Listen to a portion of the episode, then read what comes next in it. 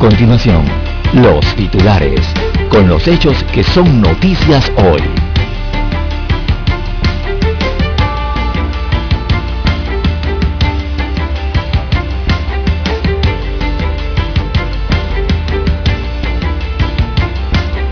La designación de curules por cociente o medio cociente a primer debate en la Asamblea. En el tercer bloque se abordarán temas relativos a los delitos contra la pureza del sufragio, contra la libertad del sufragio, contra la eficacia del sufragio y delitos informáticos electorales. Ministerio Público espera mayores elementos para abrir investigación por papeles de Pandora. La información por ahora está muy genérica. Oficialismo rechazaría propuesta del Tribunal Electoral para asignar curules por residuo.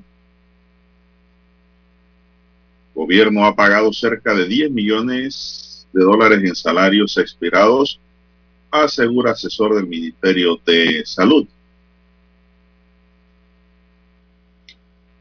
También tenemos que países adoptan compromisos sobre derecho marítimo y crimen organizado.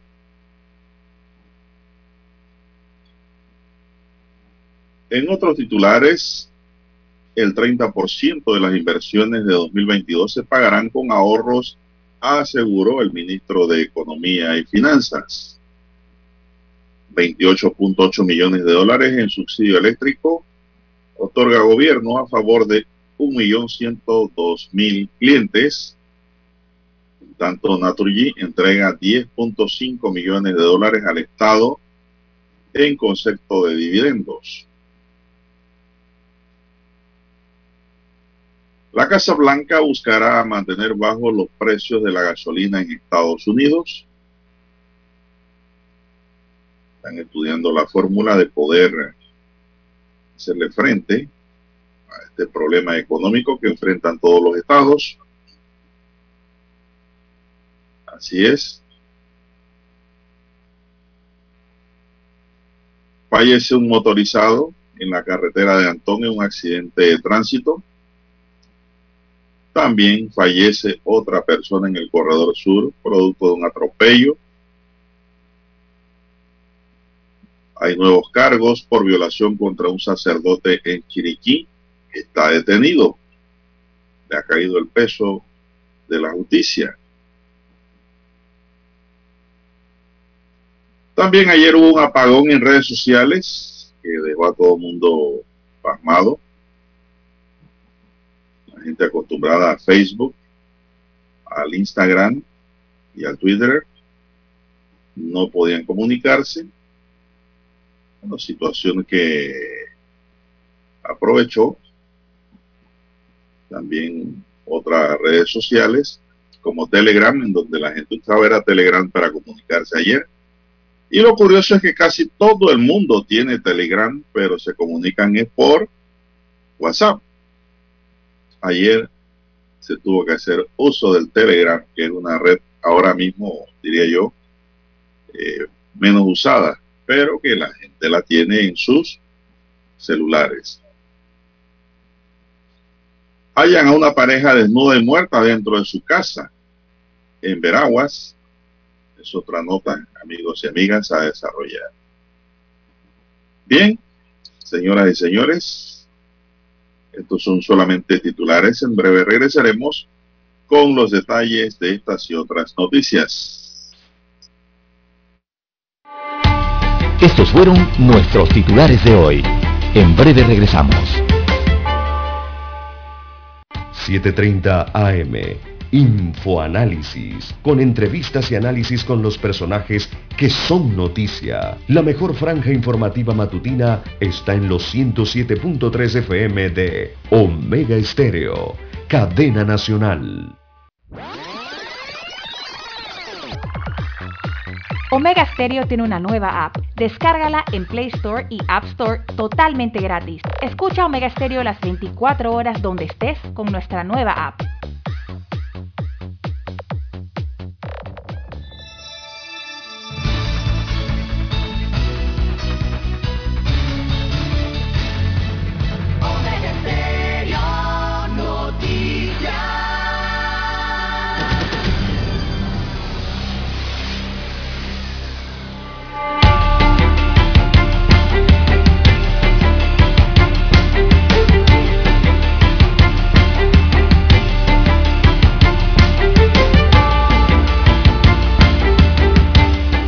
Amigos y amigas, muy buenos días. Hoy es martes 5 de octubre del año 2021.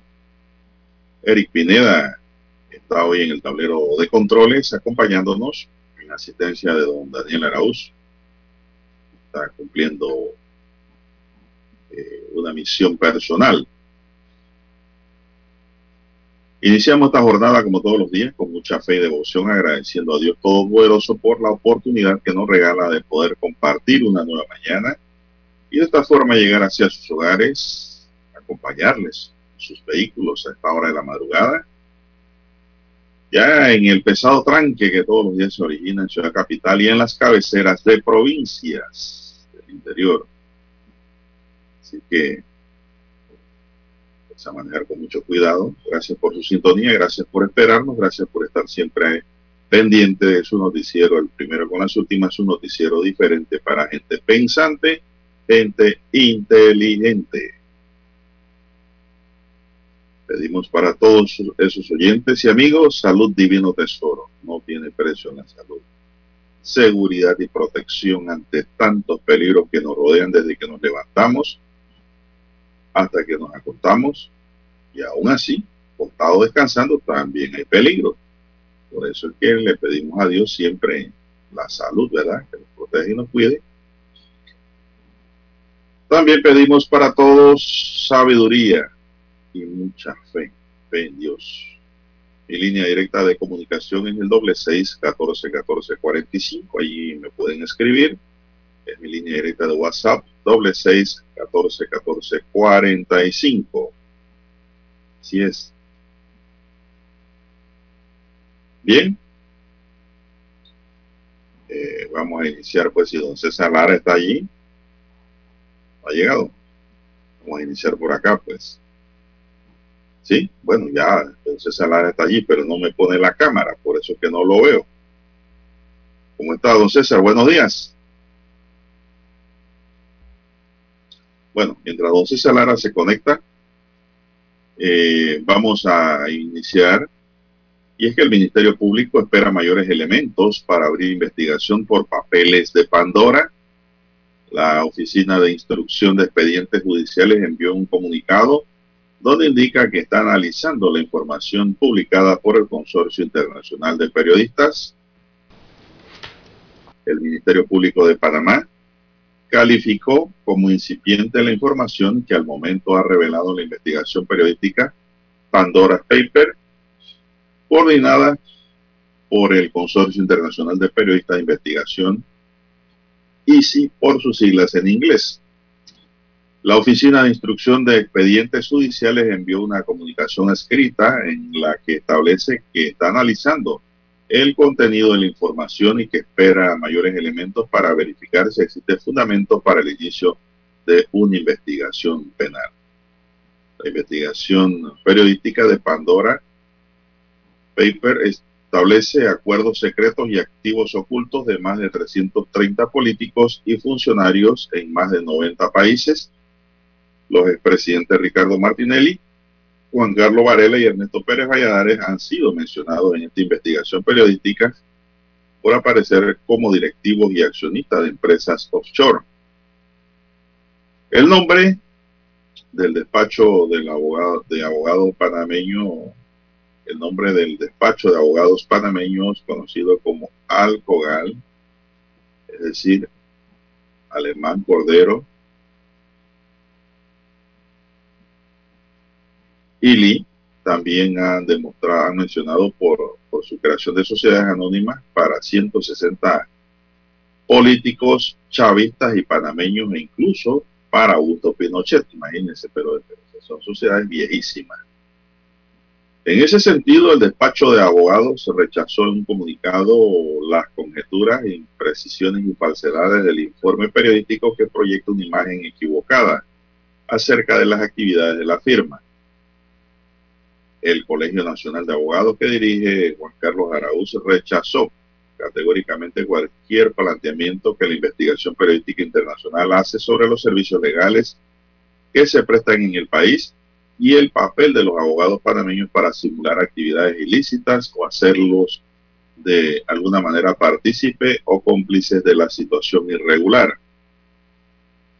Como abogacía organizada no podemos permitir que los servicios legítimos creados y ofrecidos a lo largo de más de 94 años queden entredichos por la falta de acuciosidad que presenta una información que pretende simular que desde Panamá los abogados fuesen aliados de conductas ilegales o partícipes de las omisiones de ciertos individuos con sus estados de origen o de nacimiento, indicó el presidente del colegio. El abogado incluso cuestionó el uso de información obtenida ilegalmente debido a que la esencia de la relación abogado-cliente solo debe sufrir rupturas por autoridades judiciales competentes.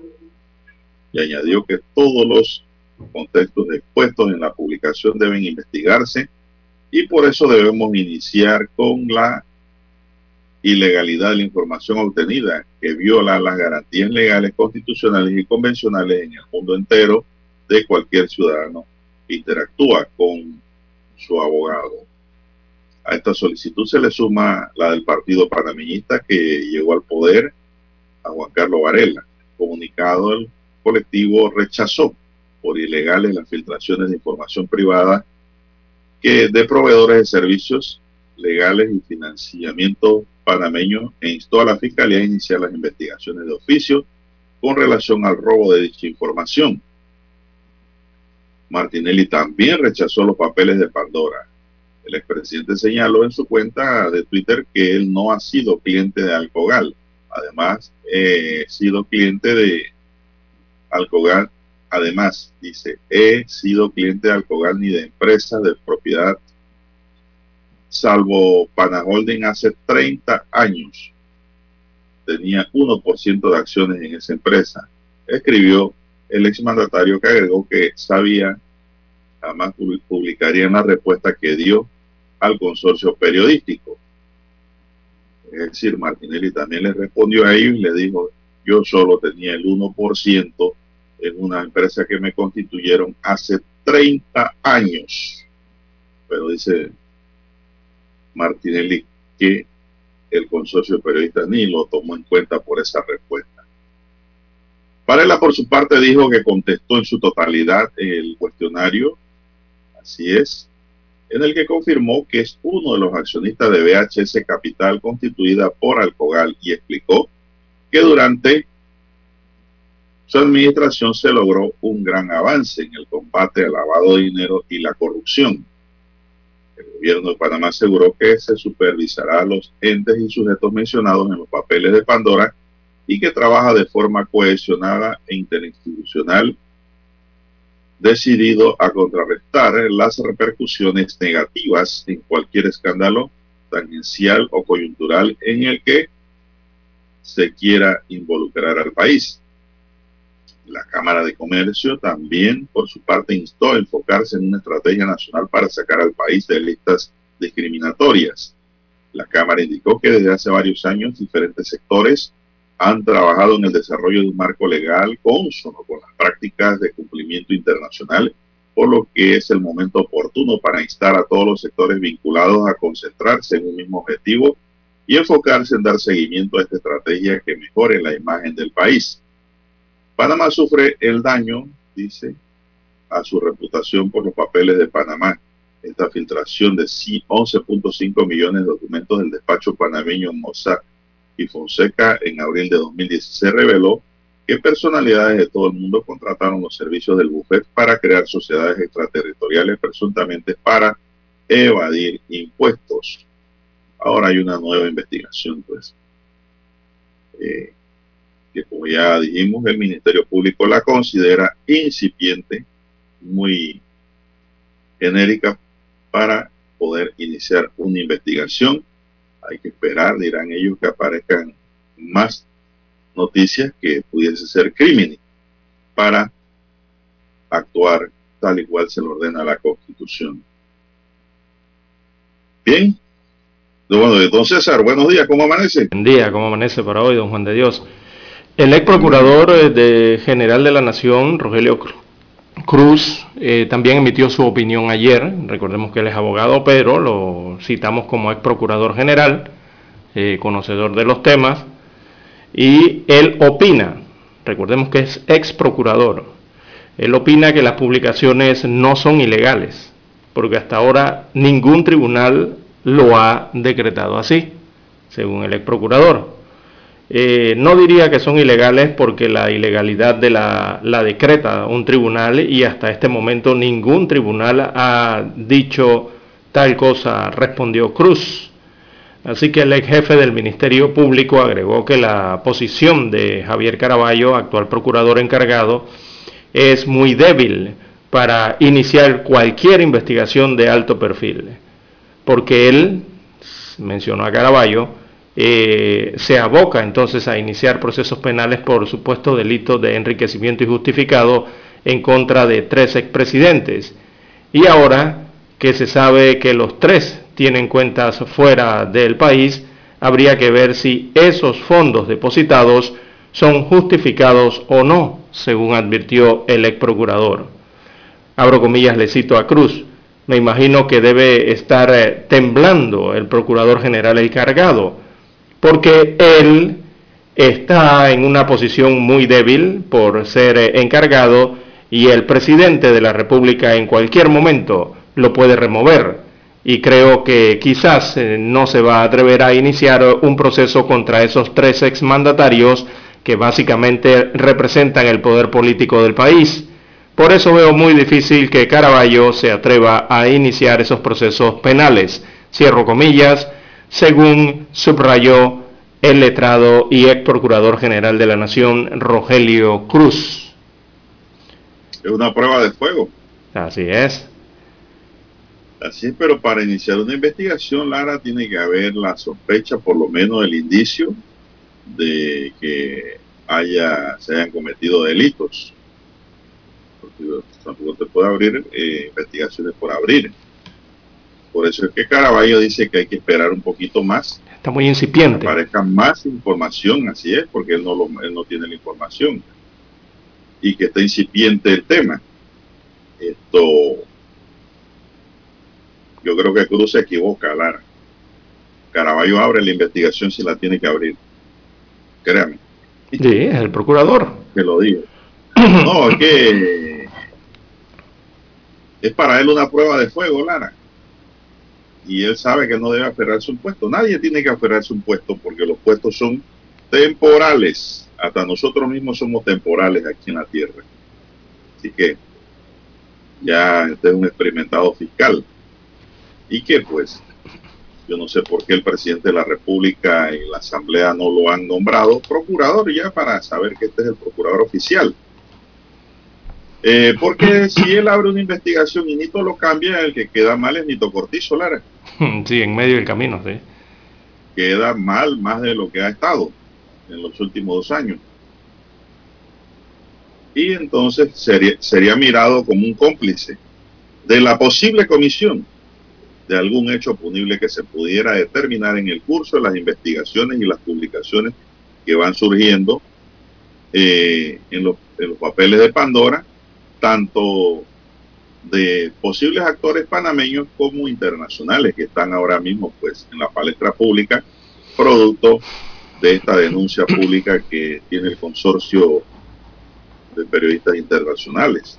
Así es, también un... Lo otro, lo otro que dicen Lara, no sé, que tiene también que ver el procurador es iniciar una investigación para ver cómo surge esta noticia, cómo surgen estas informaciones, si hubo hackeo o no. Si hubo, si hubo hackeo, correcto. Si o no, cómo obtuvieron la información, si fue de forma legal o fue de forma ilegal. fue de forma legal, si tuvieron algún informante, una un colaborador, que es lo que eh, le da luz verde al periodista para actuar bajo su propia responsabilidad, ¿no? Porque esto en realidad, ninguno ha dicho tampoco que eso es producto del hackeo porque saben que eso es un delito. Correcto. Pero eh, la, la información existe y hay que determinar cómo llegó a este consorcio. Entonces, en el caso de Fonsaga y Fonseca, eh, Fonseca todavía estamos esperando que se determine cómo salió esa información. No sabemos.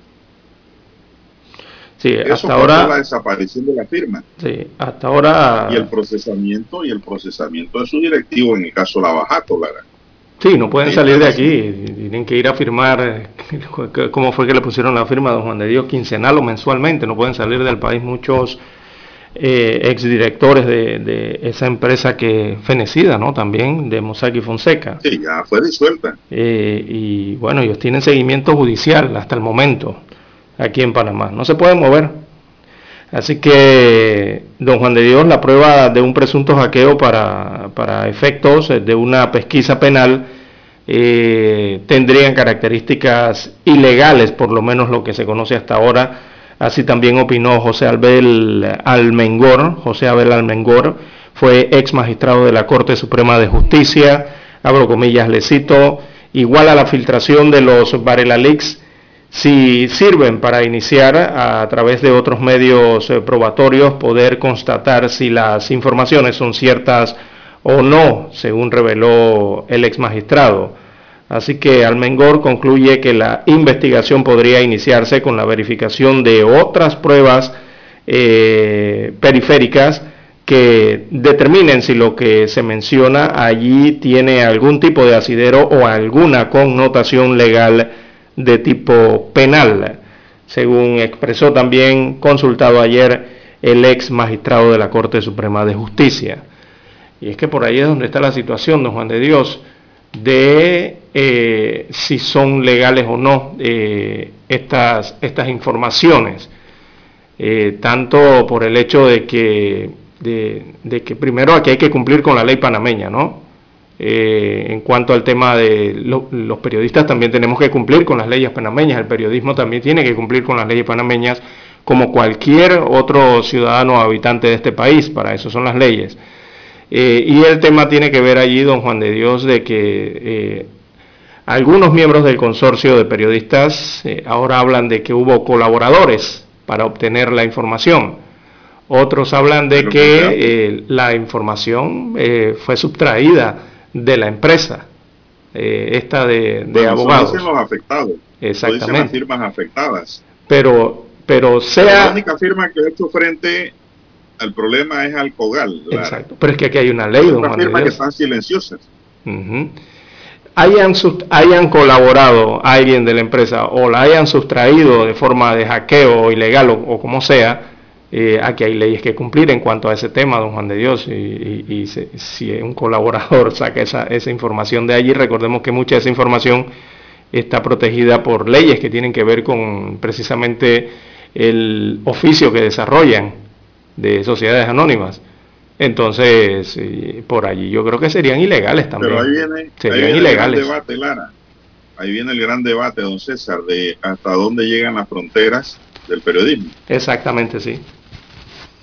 Porque el consorcio jamás va a admitir que eso es producto de un hackeo, un robo de información, un hurto de información, una, un acto de inviolabilidad del secreto. Jamás. Entonces, corresponde a las partes afectadas presentar la respectiva denuncia, en este caso al COGAL, para que el Ministerio Público investigue a quien resulte culpable. Exactamente. Y haga las preguntas respectivas por- a través de la autoridad competente, ¿no? Así es. Eso lo tiene que hacer al COGAL, como la primera afectada pública. Pública digo de esta manera porque es la única que ha salido a defender su prestigio. Claro, por eso, eh, eh, Sí. por eso señaló que, que- que no ha enfrentado El tema. cargos por actividades indebidas o ilícitas y, y rechazó todas esas conjeturas y lo que ellos consideran insinuaciones eh, de falta de cumplimiento regulatorio que eh, se ven expresadas en los reportajes del Consorcio Internacional de Periodistas. Bien, don Juan de Dios, hay que hacer una pausa, tenemos que escuchar las gloriosas notas del himno nacional.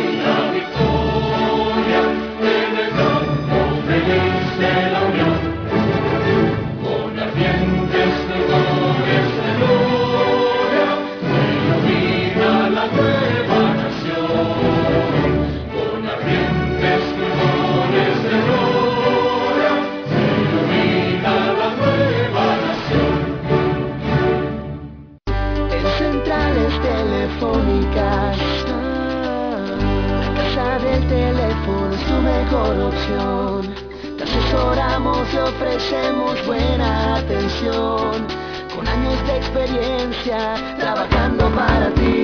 La casa del teléfono, ubicados en Via Brasil y lista hermosa. La casa del teléfono, líder de telecomunicaciones. La casa del teléfono, distribuidores de Panasonic. Ven a visitarnos.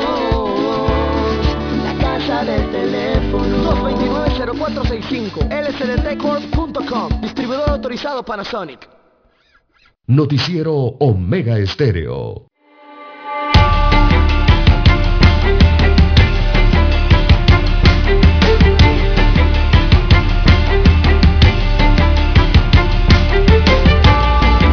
Bien, amigos y amigas, seguimos. Bueno, don César, pasamos a otra materia. No sé si tienes algo más sobre los papeles de Pandora. De Pandora, sí, sí, no se equivoque, don Juan de Dios. Comienza con P, pero, pero no se equivoque, es, de Pandora, los papeles de Pandora.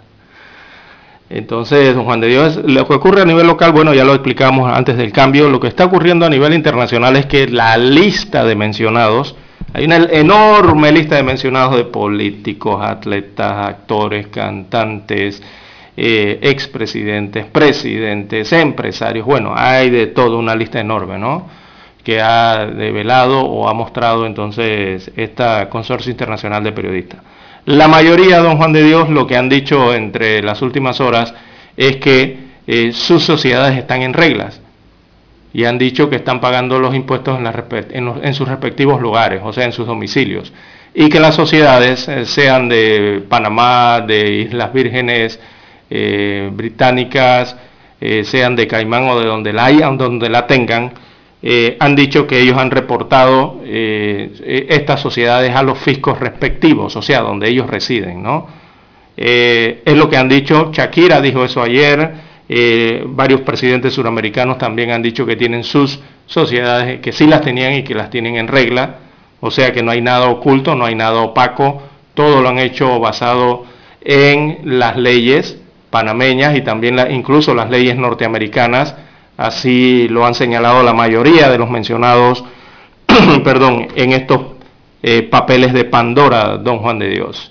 Así que por eso quizás no tiene tanta fuerza eh, estos papeles de Pandora en esta ocasión. Pero esto, pienso que el consorcio lo que tiene que investigar ahora, Lara, dentro de la información que maneja, porque tiene información sí, tiene cuatro buena, terabytes, no sé cuántos terabytes. Lo que ellos tienen que determinar allí es cuál de esas sociedades han sido utilizadas. Uno, para evadir los impuestos en sus países de origen, claro, claro. donde son sus propietarios. Y dos, si con ellas se ha cometido algún tipo de delito. Blanqueo de capitales, qué sé yo, sobre todo que son los delitos más comunes cuando eh, hablamos de sociedades y de bancas. O cualquier otro delito, la procedencia de esos fondos, si vienen de algún tipo de delito eh, cometido en otras latitudes. Eso es lo que tiene que determinar ahí el consorcio periodista porque información amplia van a tener. Como ayer te dije, ellos, ellos recibieron un trasmayo.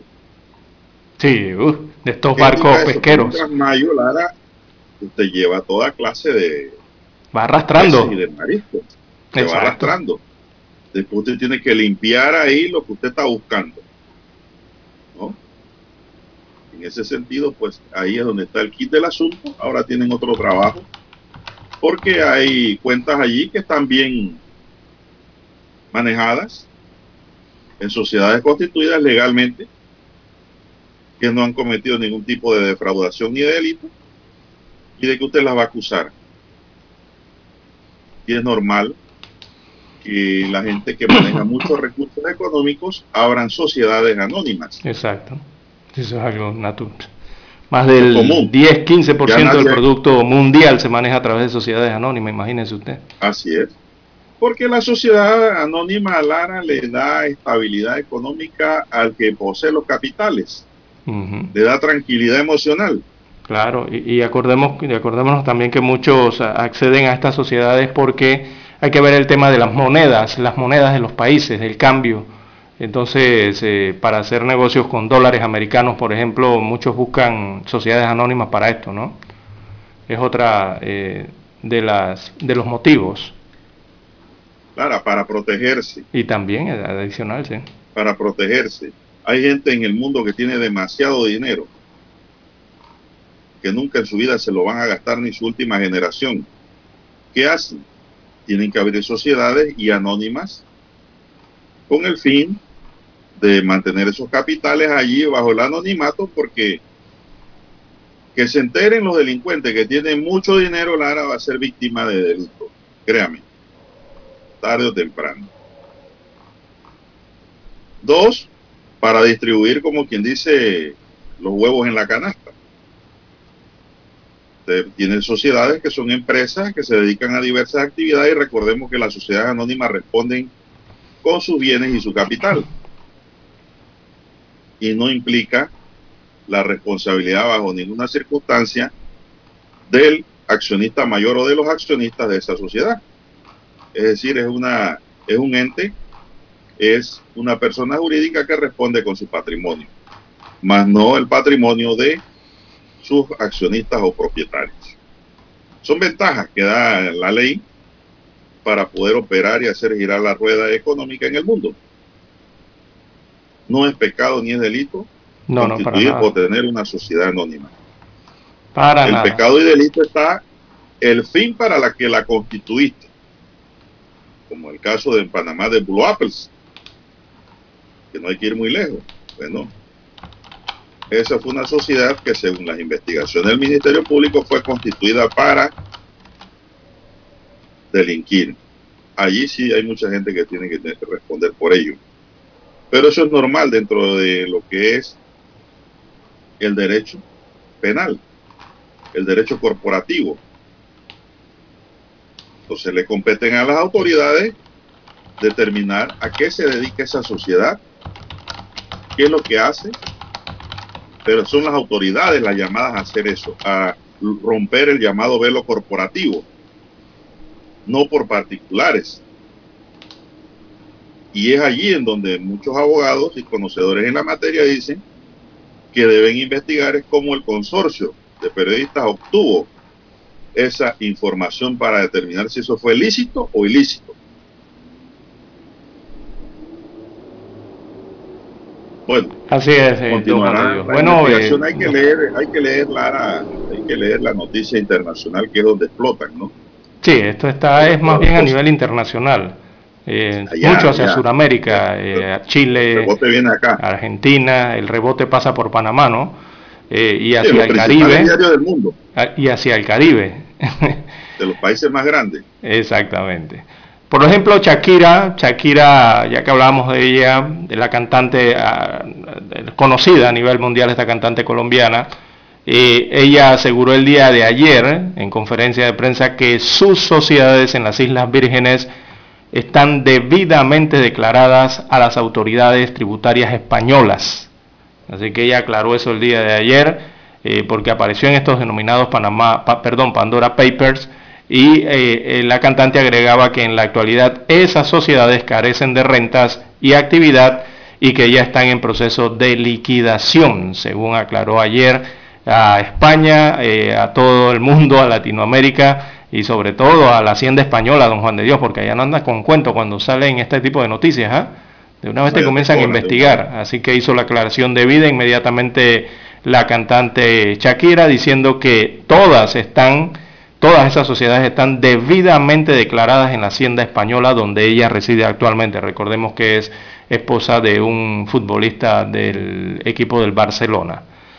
Eh, y así muchos, muchos han comenzado a, sacar y a mostrar su sociedad y aquí están y miren y, qué es lo que me investigan a mí y qué hablan de mí.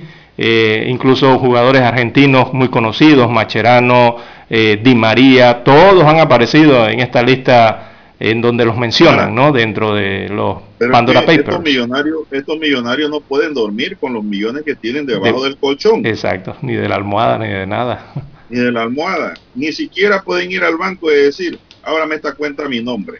Tendrán algo, pero ellos sus capitales los tienen que poner en sociedades, Lara. Uno para protegerse o dos para invertir.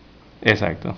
Es un proceso normal de los negocios en el mundo, en el, lo que se conoce como el derecho corporativo. Así es. El tema penal, ¿dónde está? Cuando usted involucra a esa sociedad en delitos, exacto. allí la cosa cambia. Y hasta ahora, pues yo estoy esperando que me digan cuáles son los delitos que se han cometido en estas sociedades, No hay. esperando no que el consorcio de periodistas internacionales lo publique porque ellos tienen la información, si es que la tienen. Pero quiero una información sana y objetiva, Lara, también. No quiero información tirada de los cabellos, tendiente a causar daño. Sí, es que, es que la mayoría, eh, don Juan de Dios, la mayoría de los mencionados, exacto, Y, la- y tampoco quiero locuraciones o interpretaciones del derecho, porque la mayoría de este consorcio Lara no, no, no conocen el derecho corporativo. No conocen el derecho en general. Entonces hay que hay que aquí limpiar, como que como dice el doctor Miguel Antonio la Bernal, paja, la, la paja del grano. exactamente. Eh, Vamos a hacer una pequeña pausa, don Eri, para volver.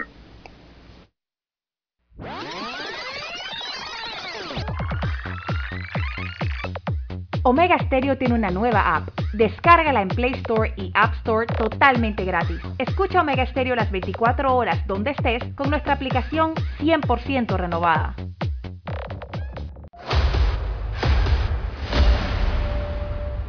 Desde los estudios de Omega Estéreo, establecemos contacto vía satélite con la voz de América. Desde Washington, presentamos el reportaje internacional.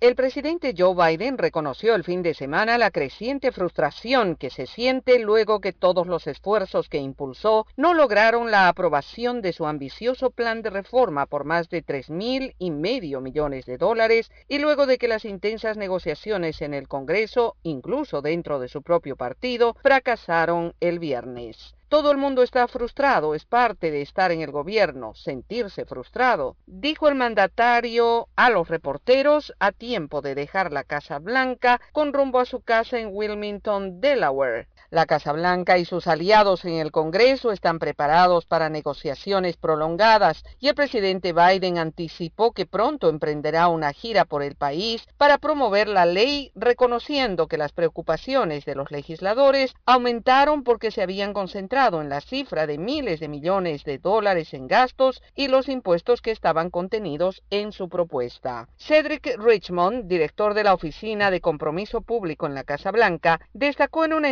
entrevista con Press de la cadena de noticias NBC que los términos del gobierno no están precisamente enfocados en los números, sino más bien en las necesidades que buscan satisfacer para la gente en función de crédito fiscal por hijos, reducir los costos de atención médica y medicamentos recetados, y añadió, Continuaremos haciendo lo que hicimos con el plan de rescate estadounidense y eso es asegurarnos de que estamos satisfaciendo las necesidades del pueblo estadounidense. Y luego, al final del día, veremos qué suma todo esto. Y aquí, en este caso, veremos cuántas de las necesidades serán las que podemos satisfacer generando consenso. El presidente Joe Biden dijo el fin de semana que intentará promover lo que cree puede convencer al pueblo estadounidense. Creo que cuando la población esté consciente de lo que incluye la ley, lo lograremos, dijo, pero advirtió su confianza en que la propuesta de ley será firmada con suficiente tiempo para cambiar la ley de impuestos para las declaraciones de los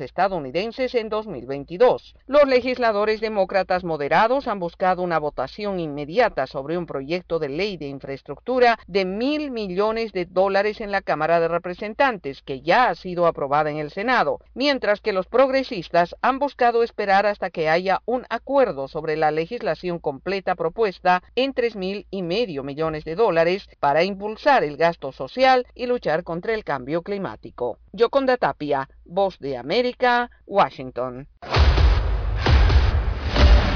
Escucharon vía satélite desde Washington el reportaje internacional. La mejor franja informativa matutina está en los 107.3 FM de Omega Estéreo, 530 AM. Noticiero Omega Estéreo presenta los hechos nacionales e internacionales más relevantes del día. 7.30 AM. Infoanálisis. Con entrevistas y análisis con los personajes que son noticia. De 8 y 30 a 9 y 30 de la mañana, sin rodeos, con Álvaro Alvarado. De lunes a viernes, por Omega Estéreo. Somos Omega Estéreo. 40 años siendo la cadena nacional en FM Estéreo, pionera en Panamá.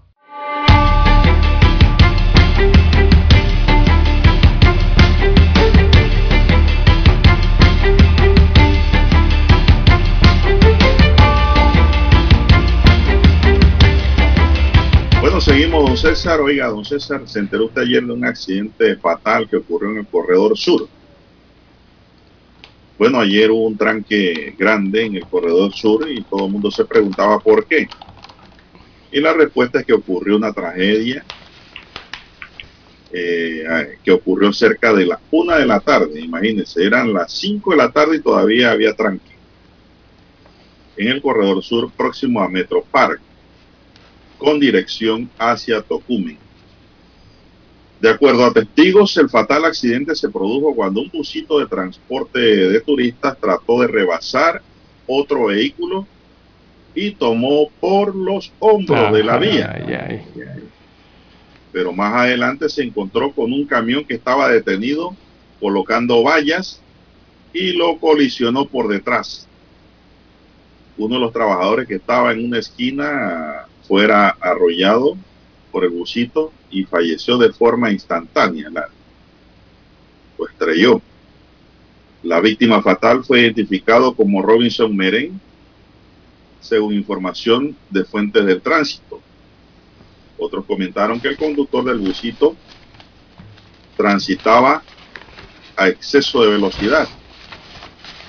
De acuerdo a estadísticas de la Policía de Tránsito, ya van 161 víctimas fatales por accidentes viales en lo que va del 2021 las autoridades de tránsito iniciaron las investigaciones para deslindar las responsabilidades. Cifras de lo que va 2021 dicen que 161 personas han muerto en accidentes de tránsito, Lara.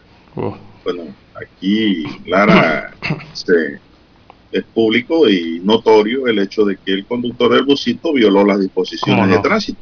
Y como la violan cientos y miles de conductores, don Juan de Dios, en las autopistas y en las carreteras del país en ese mismo sentido, de utilizar eh, los hombros para circular, y eso es prohibido. Y hay gente, Lara, que parece que no se sabe en el reglamento de tránsito, le regalaron la licencia, y más cuando uno viene del interior con los pesados tranques. Ayer me pasó, ¿sabe? En la avenida La Paz. Por toda la orilla, a toda velocidad, y ellos no saben, muchos de ellos que son citadinos, que se van los fines de semana para la playa, o a pasear y cuando regresan vienen apurados, desesperados y se encuentran con el tranque y con el juega vivo citadino, piensan que pueden venir por los hombros. Y también se producen accidentes o se pueden producir atropellos de ciclistas, sobre todo Lara, porque en el interior se transita mucho con por, y, y peatones. Y peatones, don Juan de Dios. peatones que son miles de personas que están esperando el transporte público a las, a las orillas de las carreteras, sobre todo la carretera panamericana, don Juan de Dios, y la cantidad de paradas que están también cerca al hombro, todo eso es riesgo, ¿no? Así es, y por eso es que yo digo que los fines de semana la policía de tránsito y los azules pueden llenar las arcas del Estado, del Estado, ¿ah? que esté claro, con boletas de infractores de las normas, pero volviendo al tema del corredor sur, ahí hay una situación, Lara, uno, de que se violó el reglamento de tránsito al transitar por el hombro, ya, ya sea alta velocidad o baja velocidad. correcto. El hombro es para descanso, para un daño en el vehículo, no para correr por allí. Y dos, era un vehículo de transporte selectivo de pasajeros del aeropuerto. Eso crea un agravante para el conductor de ese auto que atropelló y mató la pena base para este tipo de delitos conocidos como homicidios culposos es de, no me falla la memoria, ahora mismo de 3 a 5 años. tipo base. Si tiene agravante que se pueden demostrar, la pena va a subir, Lara, de 3 a 6 años. Por ejemplo, que el autor sea un conductor de transporte público, colectivo o selectivo, dice la norma. Así es, y comete el hecho durante la prestación del servicio. Eso es un agravante Sí. del delito en este caso. de esta, bueno, es una mala costumbre, mala costumbre de, de- de los conductores y los motociclistas de transitar eh, por los hombros eh, de la vía, que eso es un carril indebido, eh, eso es manejo desordenado, hay infracciones para eso. Los que tienen ese mal hábito, ¿verdad? O dirán algunos aquí en Panamá, mejor le colocamos otra frase, los que mantienen ese juega vivo, eh, que es un juega vivo tonto, don Juan de Dios, porque puedes perder la vida eh, haciendo eso, o puedes ocasionar eh, la pérdida de vida de otra persona y meterte en tremendo problema de verdad, don Juan de Dios. Yo pensaba, Lara, que los conductores del servicio especial de taxi del aeropuerto eran más serios, También yo, sí. Porque digo, ellos prestan un servicio especial que no es común, no son piratas, no son, pues los piratas te puede esperar cualquier cosa. Estos no son piratas, no son del transporte ordinario, sino más bien son gente que deben estar debidamente preparados porque cargan turistas. Su trabajo es transportar turistas. Y con eso hay que tener mucho cuidado. Pero mire, este caballero, por eso es que ahí hay que determinar si estaba en servicio o no. Y dos, quién era el conductor, porque el conductor el carro lo podía llevar alguien que no fuese empleado del servicio especial de taxi. Pero el homicidio está cometido. Allí responde el conductor, responde el dueño del vehículo, responde la empresa si pertenece a una empresa y la compañía aseguradora responden civilmente por los daños y perjuicios ocasionados a la víctima. Penalmente paga solo el conductor. Vamos a ver el desenlace de, esto- de estos accidentes. Sí, e- esas ¿Cuál multas, la esas multas las habían subido, la- las, que tienen que ver con circular por el hombro. Creo que estaban en 25 dólares o no sé si en la última revisión del reglamento que fue para el, creo que el 16 o 10 año 2016 o 17. No sé si la volvieron a aumentar, pero sí tengo entendido que la habían aumentado hace algunos años atrás. Eh, para los que insisten en salirse de la vía, ¿no? Y usar los hombros para rebasar o para circular, más bien lo usan para rebasar. Eh, Claro. Y yo no sé si eso habrá que eh, buscarle otro tipo de sanción o, o- o qué hacer con eso, porque la verdad, usted se mete por la vía La, La Paz, aquí en el sector de Betania, y eso es eso que va del Dorado hacia Albrook. Dios mío, don Juan de Dios, todos los días Es es que- rebasar por el hombro. Claro. La, a Raiján, Puente de las Américas, ni se diga, los accesos al puente centenario cuando hay algo de congestionamiento, peor aún, eh, hacia el área este de, de Panamá, de- uf, la Agustín Arango, bueno, tantas avenidas en donde ocurre esta situación. Pero es que transitar por los hombros te puede originar, Lara, varias boletas. Eh, sí, exacto. La prohibición por transitar por el hombro. Dos, manejo desordenado. Y tres, también rebasar por la derecha. Exactamente. Eh, porque es un peligro, es un peligro sobre todo, no tanto, eh, bueno, es un peligro para ambos conductores, eh, tanto el que va por la vía, digamos, legal, la vía adecuada, que es sobre el carril, eh, y tanto los que van también sobre el hombro conduciendo. ¿Por qué? Porque la tendencia, todos los que manejamos eh, vehículos, don Juan de. Dios, conducimos, la tendencia es cuando usted va a hacer un rebase, ¿usted qué retrovisor ve? Yo veo... El derecho, el izquierdo, perdón, el que va al lado suyo, ¿verdad? El retrovisor interno. y el izquierdo, que es el Pero- que va al lado suyo. Sí, sí. ¿Por qué? Porque usted, se, porque Sí, se supone que jamás nadie, o sea, no debe aparecer ningún vehículo. Si usted va en el carril eh, eh, de lento de conducción, no debe haber ningún vehículo al lado derecho suyo, porque eso es hombro, ¿me entiende? No- nadie tiene por qué estar rebasándolo por allí. Entonces la tendencia es cuando usted va manejando y usted va a hacer un rebase o va a adelantar, es que usted mira el, el- el retrovisor interno del vehículo o el retrovisor izquierdo. para rebasar, para asegurarse que no viene ni un vehículo tras suyo. Regularmente uno no mira el izquierdo, porque se supone que en ese hombro no debe haber nadie rebasándolo a usted. Entonces todo eso provoca accidentes de tránsito. Pero ¿qué hace usted si el conductor que va por la izquierda va lento y el que va, y el que va adelante corre un poquito más que el que va por la izquierda? Eh, tengo que mantenerme sobre la vía, don Juan de Dios, al menos que haya una emergencia. Tiene que ir ahí. Claro, al menos que haya una emergencia.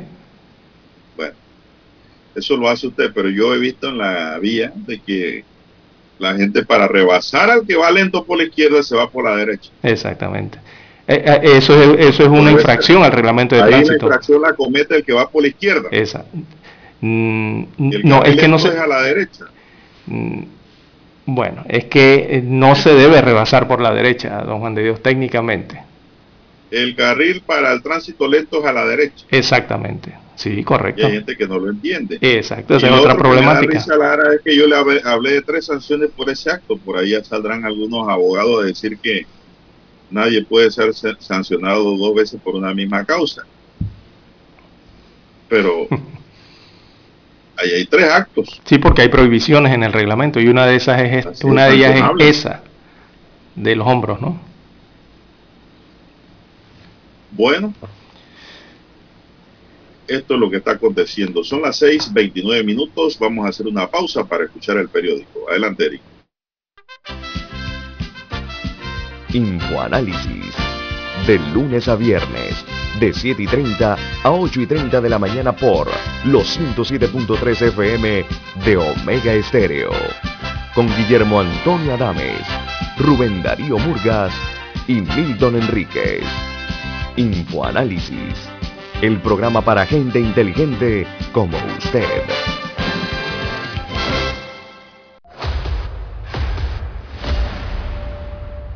Desde los estudios de Omega Estéreo, establecemos contacto vía satélite con la voz de América.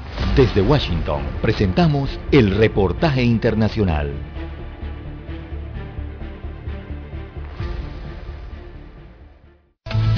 Estados Unidos continúa luchando contra el COVID-19 y la cifra de muertes sobrepasó las 700.000. Nos informa Judith Martín. Autoridades sanitarias en Estados Unidos continúan luchando contra la pandemia del COVID-19 y pese a que la curva de nuevos infectados y fallecidos muestra una tendencia descendiente, el país rompió un nuevo récord al superar los 700.000 decesos desde que empezó la pandemia. Y según lamentan los expertos, los desafíos no han acabado y es que más de 60 millones de estadounidenses elegibles para recibir la inmunización contra el COVID-19 todavía se mantienen escépticos. Judith Martín Rodríguez, Voz de América. Una delegación de alto nivel del gobierno de Estados Unidos se reunió con los mandatarios de Colombia, Ecuador y Panamá en un esfuerzo por afianzar sus relaciones en la región, según el despacho de la Casa Blanca. Los enviados de Washington abordaron la iniciativa del presidente Joe Biden, Reconstruir un Mundo Mejor, un proyecto que promete fortalecer los lazos con América Latina. China Los niños migrantes venezolanos serán los primeros beneficiados con el Estatuto de Protección Temporal que entregará Colombia.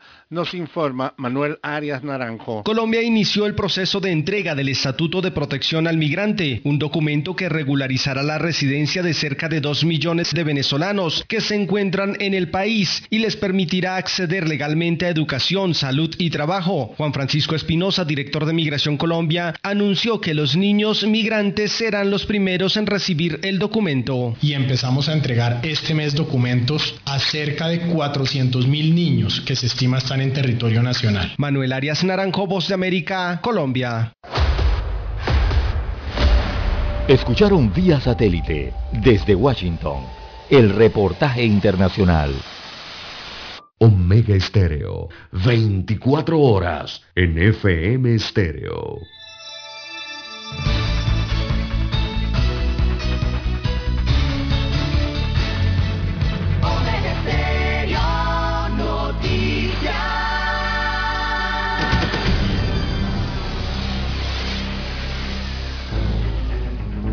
Las noticias impresas en tinta sobre papel. Con ustedes.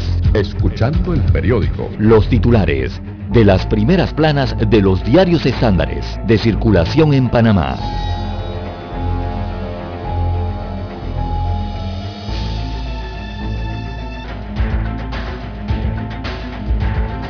Bien, amigos oyentes, el diario La Prensa titula para hoy, Antay justifica adjudicación de tierras a Robinson. Así que bocatoreños protestaron ayer en Changuinola por el alto costo de la titulación de las tierras. Exigen un trato similar al que la NATI le dio al diputado del Partido Revolucionario Democrático del Circuito 1-1. Destaca la información, bocas, tierras, política, poder. La Autoridad Nacional de la Administración de Tierras Antay sacó a relucir la Ley 24 de junio del 2006 sobre la titulación masiva para justificar la adjudicación de terrenos en Bocas del Toro al diputado Vinicio Robinson, presidente del gobernante Partido Revolucionario Democrático. Entre octubre del 2020 y enero del 2021, la ANTAI adjudicó a Robinson tres globos de terreno que pertenecían al Ministerio de Desarrollo Agropecuario en, la en el distrito de Chiriquí Grande, eh, perteneciente al circuito del diputado eh, que representa a esta provincia en la Asamblea Nacional. También para hoy tenemos Caja del Seguro Social, eh, etapa decisiva en el diálogo con resquebrajamiento de la mesa del IBM. Destaca el reporte de la página 1B del diario La Prensa que las discusiones eh, dilatorias y falta de quórum, aparentemente premeditado, impidieron la discusión de las propuestas en la recta final de las discusiones que ahora migran a la plenaria. También titula para hoy la prensa Dakota del Sur y las leyes del secreto financiero. Eh, destaca la prensa que es uno de los reportes del Pandora Papers. Así que una de las revelaciones más preocupantes para Estados Unidos de América en los Pandora Papers es el papel de Dakota del Sur, Nevada, y otros estados eh, que han adoptado leyes de secreto financiero que rivalizan con las jurisdicciones extraterritoriales y demuestran la creciente complicidad de Estados Unidos de América en la economía extraterritorial. Esto según dijo el día de ayer el The Washington Post, eh, medio asociado a el Consorcio Internacional de Periodistas. También para hoy el Banco Interamericano de Desarrollo dice urge que Panamá diversifique su economía. Eso aparece hoy en un reportaje interesante en el martes financiero, está en la página 4B. También en la 7A de la prensa, en los deportes, golfista Miguel Ordóñez volvió al país. 2021 me ha sonreído, dijo. También en Vivir Más, Nobel de Medicina para investigación sobre el tacto. Se lo ganaron dos norteamericanos no recayó el premio sobre los investigadores que desarrollaron la vacuna sobre el COVID. Todos esperaban en el mundo que se lo dieran a estos investigadores, pero bueno, eh, el Nobel se fue entonces para la investigación sobre el tacto de estos dos norteamericanos. También extienden subsidio en tarifa a clientes de hasta 750 kilowatt hora. Así que los clientes que consumen hasta 700 eh, kilovatios hora o que pagan en promedio entre 125 y 148 dólares al mes fueron incluidos en el subsidio extraordinario por pandemia hasta diciembre, según anunció la Autoridad Nacional de los Servicios Públicos. Eh, se les descontará un 33%, eh, así que es un beneficio. También eh, Facebook y sus plataformas. Recordemos que Facebook es propietaria de Instagram, de WhatsApp y de Messenger. Bueno, todas ellas, incluida el Facebook, quedaron ayer fuera de servicio por un problema en sus rutas online que impidió a los usuarios acceder a los sitios y que le causó una baja en el valor de las acciones que se tradujo en una pérdida de 7 mil millones de dólares en la bolsa. Imagínense usted si eso no vale mucho dinero. Eh, también para hoy el diario La Prensa titula Científico panameño aporta en desarrollo de antiviral contra la COVID-19. Aparece fotografía de Abel de la Rosa, científico panameño que formó parte del equipo de investigadores del Instituto de Desarrollo de Medicamentos de la Universidad de Emory. Esa universidad queda en Estados Unidos de América.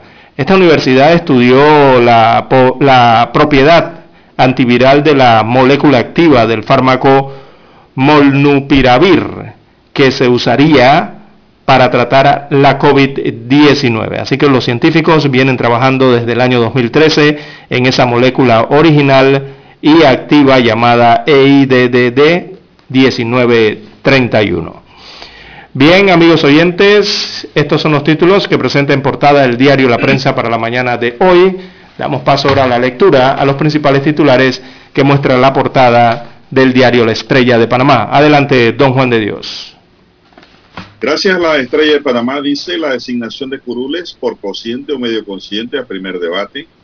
En el tercer bloque se abordarán temas relativos a los delitos contra la pureza del sufragio, contra la libertad del sufragio, contra la eficacia del sufragio y delitos informáticos electorales. Más titulares de la decana, Cherry Luis, el movimiento cultural en Panamá no se detiene, dice, espero que siga creciendo y recibiendo más apoyo. Máxima emoción en la Kiwane Football League. Si es el doble jornada, fue positiva para algunas franquicias que lograron sacar resultados favorables tanto en University como en el juvenil. Premios Nobel 2021 anuncian ganadores en medicina.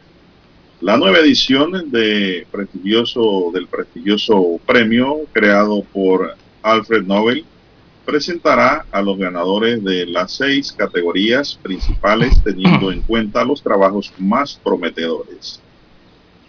Ministerio Público espera mayores elementos para abrir investigación por papeles de Pandora. Oficialismo rechazaría propuesta del Tribunal Electoral para asignar curules por residuo. Gobierno ha pagado cerca de 10 millones de dólares en salarios expirados, asegura el asesor del Ministerio de Salud. Carlos Bolívar Pedrechi publica una nueva obra. Habría que conseguir esa obra y leerla, Lara, porque sin lugar a duda para mí, pues, tiene que ser una joya la que emite, pues, el distinguido jurista países adoptan compromisos sobre derecho marítimo y, el crimen organizado. También EVE, un seudónimo, aterrador testimonio de abuso infantil. Más titulares. Brasil supera los 598 mil muertos por COVID, aunque la pandemia pierde fuerza en el país suramericano. También niñas temen por su seguridad física por mentiras en Internet, según un estudio realizado. El 30% de las inversiones de 2022 se pagarán con ahorros, aseguró el ministro de Economía y Finanzas. Bueno, ahí está involucrado el Fondo de Ahorros de Panamá. IATA no quiere restricciones para los viajeros internacionales vacunados. El gobierno otorgará 28.8 millones de dólares en subsidios eléctricos a favor de 1.102.000 clientes. Por otro lado, Naturgy entrega 10.5 millones de dólares al Estado en concepto de dividendos. Recordemos que el Estado es socio de esta empresa. No es que se lo esté regalando. También tenemos red mediática neoyorquina despide a 1.400 empleados por negarse a recibir la vacuna. El pasado 27 de septiembre entró en efecto un mandato en el estado de Nueva York que obliga a los 650 mil trabajadores sanitarios de la región a vacunarse contra la COVID-19. Pues 1.400 no quisieron y fueron despedidos. La Casa Blanca buscará mantener bajos los precios de la gasolina en Estados Unidos. Bien, amigos y amigas, estos son los titulares del diario La Prensa que le podemos brindar para hoy y concluimos así con la lectura de los titulares correspondientes a la fecha. Vamos a una pausa y regresamos. Hasta aquí, escuchando el periódico. Las noticias de primera plana, impresas en tinta sobre papel. 7.30 AM. Infoanálisis, con entrevistas y análisis con los personajes que son noticia. La mejor franja informativa matutina está en los 107.3 FM de Omega Estéreo, cadena nacional. Para anunciarse en Omega Estéreo, marque el 269-2237. Con mucho gusto le brindaremos una atención profesional y personalizada. Su publicidad en Omega Estéreo la escucharán de costa a costa y frontera a frontera. Contáctenos 269-2237. Gracias. Panamá inicia la cuenta regresiva para la celebración de los 200 años de nuestra independencia de España. La Estrella de Panamá, el diario más antiguo del país y el Ministerio de Cultura preparan la serie de especiales Publicando Historia del Bicentenario. Busca el inserto coleccionable cada jueves a partir del 12 de agosto en la Estrella de Panamá. Celebremos unidos nuestro Bicentenario.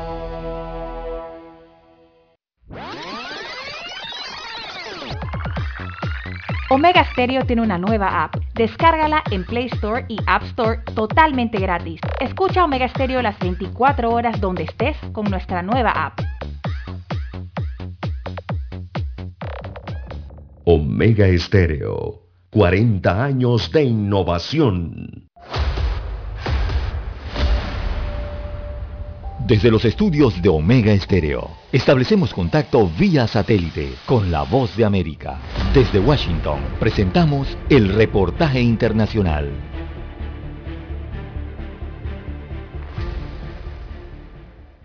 Viviana Murillo, inmigrante colombiana, madre soltera, tiene una orden de desalojo. En situación irregular y sin medios para conseguir un apartamento de la forma habitual, decidió ocupar una vivienda vacía propiedad de un banco. Vives con nervios, vives con presión, vives con ansiedad, no sabes en qué momento van a llegar, te van a sacar. Viviana encontró el apoyo del grupo conocido como Plataforma de Afectados por la Hipoteca. La organización está presionando al gobierno para que apruebe la ley de garantía de derecho a la vivienda digna, apoyada por numerosos partidos políticos y organizaciones civiles. Escuchamos a Santi Mas, de la PA, que habló con La Voz de América. En España, si tú no puedes pagar la hipoteca, lo que pasa es que el banco te desahucia, se queda con tu casa, pero aún le debes un dinero al banco. La organización lucha contra los desalojos y brinda asesoría legal a quienes deciden ocupar casas vacías propiedad del banco. Los conservadores lo llaman una violación de los derechos de la propiedad privada. Joan Garriga es portavoz del grupo Vox en el Parlamento de Cataluña. Nosotros en esto somos rotundos porque es fundamental respetar la propiedad privada. Fuera Ocupas, el servicio de desalojo de Javier García ha experimentado un auge en el negocio. Propietarios contratan los servicios de estas empresas para deshacerse de los ocupantes ilegales. Desde que se inició la pandemia, digamos que se ha duplicado o triplicado. Los activistas dicen que el 80% de las casas ocupadas son propiedad de corporaciones o firmas de inversión. Calculan que miles de casas de este tipo en España están vacías. El Banco Central del país dice que el rescate hipotecario de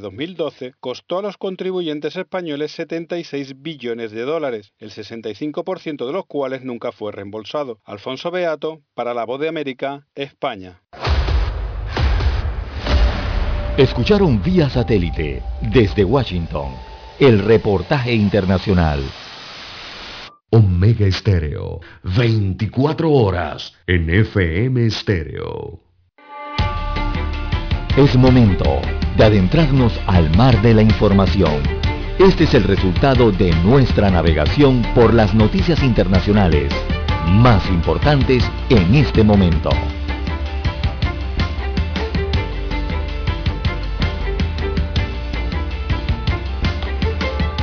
Bien, amigos oyentes, las 6.47 minutos de la mañana en todo el territorio nacional de relieve a nivel internacional, bueno, la noticia de último momento ha sido la publicación entonces de los galardonados al premio Nobel.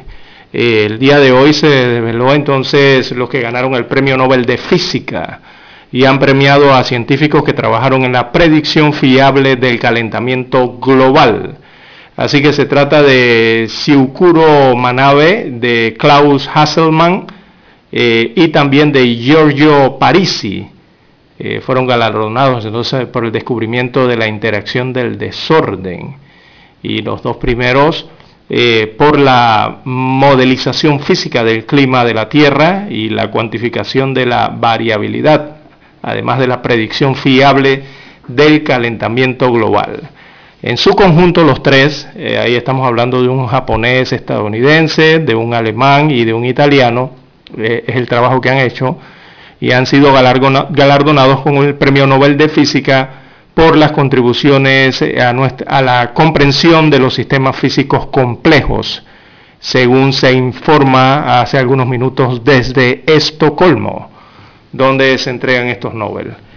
Así que es el segundo premio que se entrega. Ayer se entregó el de medicina, recayó sobre unos médicos eh, científicos, en este caso eh, norteamericanos, y eh, mañana se va a entregar, mañana miércoles se revelará entonces quiénes son los galardonados a el premio de química, el premio Nobel de química. El jueves eh, se conocerá el premio Nobel de literatura y el viernes el más esperado, ¿no? que es el premio Nobel de la paz. Ese se conocerá el día viernes. Posteriormente, el próximo lunes, entonces darán a conocer el premio Nobel de ciencias económicas o el Premio Nobel de Economía, como le conocemos por acá en estas latitudes. Don Juan de Dios. Bueno, la Casa Blanca aseguró este lunes que utilizará todas las herramientas para garantizar que los precios de la gasolina en Estados Unidos se mantengan bajos después de que la OPEP y sus aliados acordaran elevar su producción conjunta en 400 mil barriles diarios. Preguntada por la decisión de la alianza OPEP, la portavoz de la Casa Blanca, Jim Saki, explicó que pese a que su país no pertenece a esa organización, sí ha instado a sus socios que forman parte de ese mecanismo para buscar una solución de compromiso que permita que la producción crezca como hace meses. Vamos a seguir utilizando todas las herramientas a nuestra disposición, incluso si no somos miembros de la OPEP, para asegurarnos de que podemos mantener bajo los precios de la gasolina para el público estadounidense, afirmó Saki. Los 23 ministros de la Organización de Países Exportadores de Petróleo, OPEP, y de las naciones productoras que no conforman ese organismo decidieron este lunes mantener una política de cautela y aumentar el bombeo tal como lo acordaron en julio pasado. Mediante el mecanismo definido en julio, OPEP prevé devolver paulatinamente al mercado los barriles que retiró en el 2020, cuando pactó un gran recorte de la producción de 9.7 millones de barriles diarios, que equivale a cerca del 10% de la oferta mundial.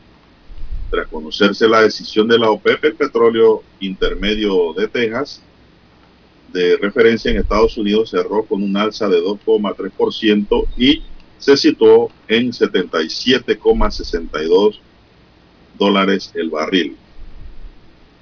Saki aclaró que el alza de los precios de la gasolina en algunas zonas de Estados Unidos se debe en parte al efecto en septiembre del huracán Ida, que impactó con fuerza el sur y la costa este estadounidense, causando decenas de muertos y millonarias pérdidas materiales. Así es. Es parte de lo que está ocurriendo. Recordemos que para el tiempo de los huracanes hace un mes atrás, el precio andaba por 3.14, 3, creo que 3.25 era el máximo allá en los Estados Unidos de América del galón de combustible. Ha aumentado un poco en los últimos meses y lógicamente los estadounidenses están, están esperando a que baje, ¿verdad? Eh, y lo último adicional entonces ha sido ese ciberataque en contra de, de, una de las grandes arterias energéticas en los Estados Unidos, el oleoducto que usted mencionó de la empresa colonial y por supuesto que ese ataque cibernético ha desatado una especie como de, en los norteamericanos, como de miedo a que haya escasez, eh, el miedo a la escasez de gasolina. Y eso ha obligado ahora al gobierno de los Estados Unidos a tomar esas medidas de las que hablan entonces para garantizar el suministro y frenar eh, eh, la escalada de los precios, ¿no? Porque usted sabe que en los Estados Unidos cualquier, el que, un estornudo hace que las cosas cambien en Wall Street. Eh, allá hasta el miedo produce, o sea, el pánico, el miedo produce subidas o bajadas de precio. Así, nada más porque la gente siente miedo de algo. Así que, bueno, son las decisiones que toman en los Estados Unidos en cuanto al tema de garantizarse allí el suministro de las gasolinas, ¿no? O, o, solucionar esa problemática que tienen en estos momentos. Bien, las 6.53, 6.53 minutos de la mañana en todo el territorio nacional. Don Juan de Dios, el gobierno de Venezuela, más hacia el sur, el gobierno de Venezuela anunció la reapertura de su frontera con Colombia, una frontera que ha generado mucha polémica y muchos tire y jala. Así que la medida fue tomada entonces para los eh, viajes comerciales, por lo que no está claro si se liberará el tránsito de vehículos particulares o el paso peatonal. Eh, después de que se anunciara esta reapertura de la frontera venezolana con Colombia. Esto más de dos años después de que fueran cerradas. Recordemos, eso fue en el 2019, en medio de ese tirijala, ¿no? esa crisis política y esa crisis diplomática que constantemente durante estos años ha enfrentado a los presidentes de Venezuela y al presidente, a los presidentes de eh, Colombia. Así que a partir de mañana, bueno, le estarán dando apertura comercial a ambos países, por lo menos el tránsito comercial de las mercancías. Hay que ver la otra parte de la peatonal, muchos pasan caminando por allí, o de la movilización de vehículos eh, propios o particulares, ¿no? Si, cómo va a estar regulada esa situación. Viendo César, eh, hay un aviso aquí para los conductores y es que los camioneros vuelven a la cinta costera, César. Así que pues se ha informado de que conductores de camiones tipo volquete cierran la avenida y cinta costera, avenida Balboa y cinta costera y todos los conductores pues es preferible que eviten esta ruta. Así es. Y ahora que se quejan los volqueteros. Sí señor, hay los volqueteros están quejándose para que sepan los amigos oyentes. Pues. Eh, bueno, me supongo que la queja debe ser por el mismo tema, ¿no? De que quieren prestar servicios eh, a la construcción o servicios al Estado eh, en cuanto a sus camiones, ¿no? Y, bueno, vuelven siempre con las mismas exigencias de que o me das contratos o, o, bueno, ya sabes, te cierro la vía y quién mueve esos volquetes, Juan de Dios, esos camiones tan pesados. Bueno, gracias a los oyentes que me escriben al WhatsApp doble seis catorce catorce cuatro cinco para brindarnos información al respecto. Sí, yo la verdad es que, pienso, don Juan de Dios, en ese tema de los volqueteros aquí en Ciudad Capital. Eh, yo no sé, yo creo que prácticamente tienen secuestrada una institución eh, con este tema. Y esa institución todos sabemos que es la autoridad de aseo, con el tema de la recolección de basura que en ocasiones contrata a estos volqueteros privados por falta de, equipos, ¿no? daño en sus equipos propios y utilizan estos volquetes eh, privados para la recolección de la basura. Para la mala recolección de la basura, porque no la recogen bien, debido a las características de estos volquetes, no, no, son camiones recolectores de, tinaqueras ni de nada de estas cosas. Pero eh, yo veo que siempre, todos los años, está esa amenaza eh, y siempre es como una amenaza de este gremio de las asociaciones de estos eh, bolqueteros hacia estas instituciones. Eh, o si no es contra el aseo, van contra el MOP. o el gobierno central en el hecho de que hablan de los proyectos de construcción, que no son incluidos, dice, que las compañías no los incluyen. pero bueno, hay demasiados camiones volquete también en Panamá, don Juan de Dios.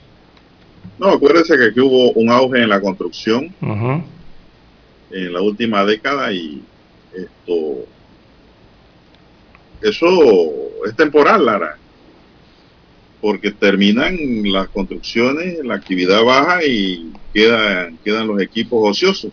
Exacto, acaba el proyecto, ¿no? Exactamente, cuando termina el proyecto. Así es. Sí, pero tampoco yo creo que estas medidas que utilizan de presión para que para lograr, no sé, contratos allí eh, con aseo, eso tampoco es una medida muy sana. Y, cuando no hay o, cuando no se aceleran la ejecución de estos contratos, entonces recurren a lo mismo, a afectar al resto de la población en Ciudad Capital, con el cierre de las vías, con estos enormes equipos. Aquí las protestas eh, se hacen perjudicando a terceros, para llamar la atención del gobierno. Y eso no es correcto, Lara, eso es violencia. Claro. En el momento que usted, usted tranca y cierra una vía, tranca o cierra la vía, usted está ejecutando un acto de violencia. No es una protesta pacífica. Así que pues lamentamos este hecho que se está dando ahora mismo el área de la cinta costera. Debe ser Caledonia. Perjudica pues a muchos panameños que tienen que usar esa ruta. Los que pueden viajar por otro lado, bueno, se salvan, pero los que tienen que pasar por allí forzosamente quedan en medio de ese tranque. Así Bien, es. son las 6:59 minutos. Vamos a hacer una pausa, Eric, para regresar con más del acontecer nacional.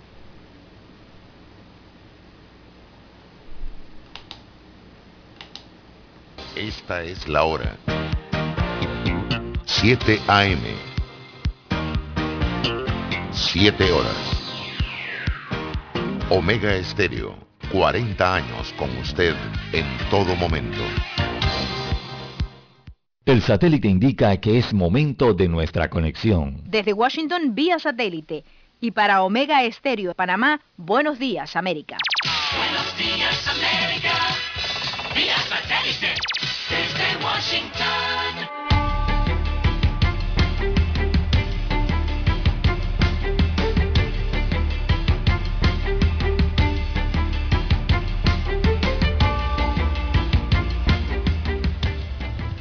Derrame de petróleo de grandes dimensiones está amenazando la costa del sur de California. Nos informa Verónica Villafañe. El derrame de petróleo se está calificando como un desastre ambiental irreversible, cuyos efectos de contaminación en todo el ecosistema de la zona serán duraderos. Hay peces muertos flotando a lo largo de la costa del sur de California, pájaros cubiertos en residuos de petróleo, bolas de alquitrán a plena vista sobre la arena y vapores tóxicos, nocivos para los humanos. Autoridades cerraron al menos 10 kilómetros de playas desde Huntington Beach a Newport Beach. Verónica Villafañe, Voz de América, Huntington Beach, California. El presidente de Estados Unidos, Joe Biden, atacó el lunes a legisladores republicanos por impedir que los demócratas aumenten el límite de endeudamiento del país para evitar un incumplimiento potencialmente catastrófico el 18 de octubre, cuando el gobierno prevé quedarse sin efectivo para pagar sus facturas. Biden dijo que no podía garantizar que Estados Unidos no incurrirá en incumplimiento por primera vez en su historia, alegando que depende del líder republicano del Senado, Mitch McConnell, permitir que los demócratas por sí mismos puedan aumentar el límite de deuda más allá de su nivel actual de 28 mil millones de dólares. Expertos en seguridad sugieren al gobierno de Ecuador pedir apoyo a países con mayor experiencia en la lucha contra el crimen organizado para evitar la violencia en las cárceles. Desde Quito nos informa Giselle Jacome. El sistema penitenciario de Ecuador padece problemas estructurales que se han agravado durante estos últimos dos años. En todo el país existen más de 40.000 privados de libertad. De ellos, unos 8.500 residen en la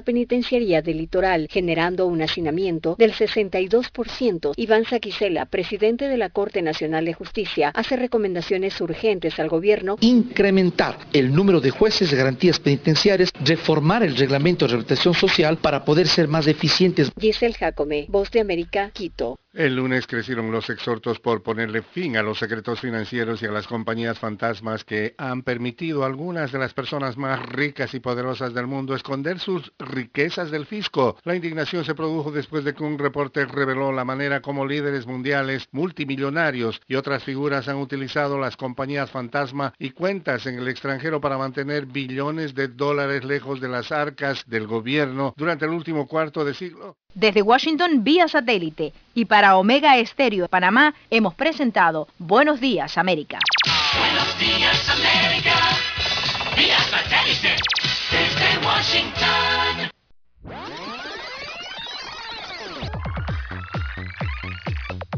Omega Stereo tiene una nueva app. Descárgala en Play Store y App Store totalmente gratis. Escucha Omega Stereo las 24 horas donde estés con nuestra aplicación 100% renovada.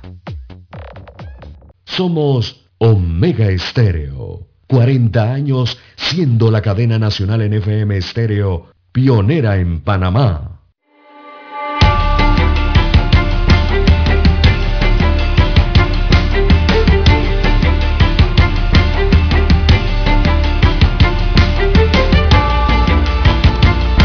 Bien, seguimos. Un oyente aquí pregunta por qué hay un tranque descomunal en la autopista llamada así, la vía Raiján Chorrera, Chorrera Panamá. Bueno, hay una colisión múltiple.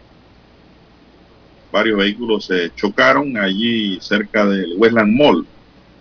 Por eso es que hay un tranque grande viniendo hacia la ciudad. Para los que nos vienen escuchando, pues a llenarse de paciencia y a esperar porque el tráfico sí se está moviendo, pero muy lento, muy lento. Hay como cuatro carros que chocaron en la vía. Bien, seguimos, don César. ¿Qué más tiene para hoy? Bueno, el reporte de la COVID-19, don Juan de Dios, desde que no hay conferencias, Tiene que cerrar el micrófono. ha bajado un poco el tema de la información, pero aquí tenemos los datos. Eh, Panamá reportó el día de ayer 121 nuevos casos eh, de COVID-19, 121 contagios nuevos, y estos elevaron la cifra a 467.861 contagios acumulados en el país, o sea, a lo largo de estos 19 meses de pandemia. Eh, el informe eh, epidemiológico señala además que las, en las últimas horas se registraron seis nuevas muertes, seis nuevos fallecimientos por COVID-19 en el país en las últimas 24 horas. Eh, y esto eleva a 7.244 la cifra total de defunciones eh, de los decesos acumulados. ¿no? Eh, así que la letalidad del virus en Panamá, veamos la cifra, 1.5%. En el país se han recuperado 457.585 personas. Eh, los casos activos, veamos la cifra, los casos activos están en 3.032 personas que actualmente tienen la, la, enfermedad en estos momentos, cuentan con el virus y son contagiantes, 3.032 en todo el país. De esta última estadística entonces se resalta que hay 2.689 eh, pacientes o personas confinadas en sus casas, mientras que otras 103, estas son las que están en hoteles hospitalizados. Así que reciben tratamiento para COVID moderado. En tanto que en las salas de hospital hay 194 pacientes recluidos y 46 permanecen en unidades de cuidados intensivos. Estos 46 tienen COVID grave. Ahí están utilizando equipos para darle soporte a su vida. Lo importante es que está bajando la cifra, va por 46, sigue disminuyendo la UCI. En las últimas horas en el país entonces se practicaron 7.648 nuevas pruebas para detectar eh, el virus, las que han arrojado, veamos la positividad, 3.4% de positividad arrojaron las pruebas el día de ayer. La positividad está en 3.4% según el reporte epidemiológico que, nos, recibimos aquí a través del WhatsApp. Bien, eh, las 7.6, 7.6 minutos eh, de la mañana en todo el territorio nacional. Bueno, el Banco Nacional de Panamá informó que a partir del viernes 15 de octubre iniciará el proceso de redención de los certificados de pago negociables de la segunda partida del decimotercer mes, conocido como CEPADEN, con vencimiento a octubre de 2021, tanto para los beneficiarios originarios o primarios como para los agentes económicos o inversionistas que negociaron estos títulos en comercios o entidades financieras. Eh, requisitos para beneficiarios primarios para poder redimir el título deben presentar el certificado acompañado de su cédula de identidad personal en cualquiera de las 90 sucursales del Banco Nacional de Panamá en todo el país. A cerrar esta llamada porque no podemos contestar, no podemos sonar la campana y dar la misa. Cabe destacar que los beneficiarios primarios podrán presentar hasta cuatro CEPADEN por persona para su redención, es decir, para que se lo paguen. En este caso, con fecha de vencimiento al 15 de octubre de 2019, 2020 y 2021. Eh, los requisitos para los agentes económicos inversionistas que que quieran redimir los CEPADEN con fecha de vencimiento hasta el 15 de octubre, hay una serie de requisitos pues que el Banco Nacional tiene. No los puedo leer porque son bastantes ahora mismo, pero Yo creo que si llaman al Banco Nacional o averiguan en la plataforma, pueden obtener esa información. Pero yo quisiera felicitar Lara a todo el que tiene un cepadén y no lo haya cambiado, no lo haya, no lo haya vendido porcentualmente con los agentes económicos. ¿Usted tiene cepadén? Los cambiaron, don Juan de Dios, por un pequeño porcentaje, ¿no? De que se quedaba la Claro. persona que le hacía el cambio. Claro. Sí. Pero bueno, el que tiene su cepadén... No, hay- debe haber gente que lo tiene, ¿no? pero creo que muy pocos. Puede haber, claro, hay gente que lo dice, ¿Para qué voy a cambiar eso? Bueno, ahora lo reciben al 100%. ¿eh? Exactamente. Esa es la ventaja. Sí, porque usted podía cambiarlo por un porcentaje de descuento, ¿no? Que, que retenían incluso los bancos por, por el cambio del CEPADEN de forma anticipada a la fecha que señalaba el, el, el mismo documento, ¿no? El mismo cheque. Sí, por ser un documento negociable, claro. Los agentes económicos, es decir, financieras y eh, el comercio en general recibían el CEPADEN a un porcentaje distinto al establecido, ¿no? Del 100%. Bueno, toda esa gente puede ya a partir de hoy hacer efectivo su derecho a cobro. El que no lo ha cambiado y lo, y lo guardó allí, ¿no? Lo guardó muy bien. Sí, para para evitar ese descuento del 5 al 15%, que era más o menos lo que cobraban, eh, lo que retenían los bancos o las entidades. Era entre un 5 y un 15%. Pero también, también ayuda mucho al comercio porque le crea liquidez. También, sí, claro. Bueno, ¿qué fue lo que pasó con la red Facebook ayer, Lara? Se, que, se, que, se quedó usted sin WhatsApp el día de ayer, don Juan de Dios. No, y encima de eso me quedé sin línea porque Tigo se cayó también. Ayer Yo todo el mundo comenzó me a llamar, a utilizar el teléfono. Mucha gente eh, comenzó a escuchar la voz de sus amigos que tenían años, semanas, años, meses que no le escuchaban la voz. A, a mí me llamaron por allí, yo, oye, te cambió la voz, ¿qué fue? Y tenía años que no, no, no recibían llamadas de algunas personas, don Juan de Dios, por la costumbre del WhatsApp, que todo uno lo hacía por WhatsApp, ¿verdad? Y ayer el mundo, eh, eh, ayer desapareció del Internet por unas horas el WhatsApp, el Instagram, el Messenger, que todos pertenecen a una red que se llama Facebook, que también desapareció ayer eh, por unas horas, por un problema que tuvieron, ¿no? Eh, online a nivel mundial, eh, esto fue en todos los países, hubo esta caída, incluido Panamá, y bueno, la gente no se podía comunicar y, y- y ese daño o esa falta del WhatsApp o, o de, o esto, de estas redes sociales de Facebook, la verdad es que afectó a muchas personas, don Juan de Dios, porque eh, muchos hacen negocios a través de estas redes sociales, muchos mercadean a través de estas redes sociales, mucho Muchos cobro se hace o pagos también se hacen a través de estas redes sociales. Y así una- un sinnúmero de actividades que utilizan estas eh, de personas a nivel mundial. Y bueno, hablando de aquí de Panamá, que utilizan estas plataformas, ¿verdad? Eh, para su quehacer diario. Ayer se vieron afectadas realmente por esto, ¿no?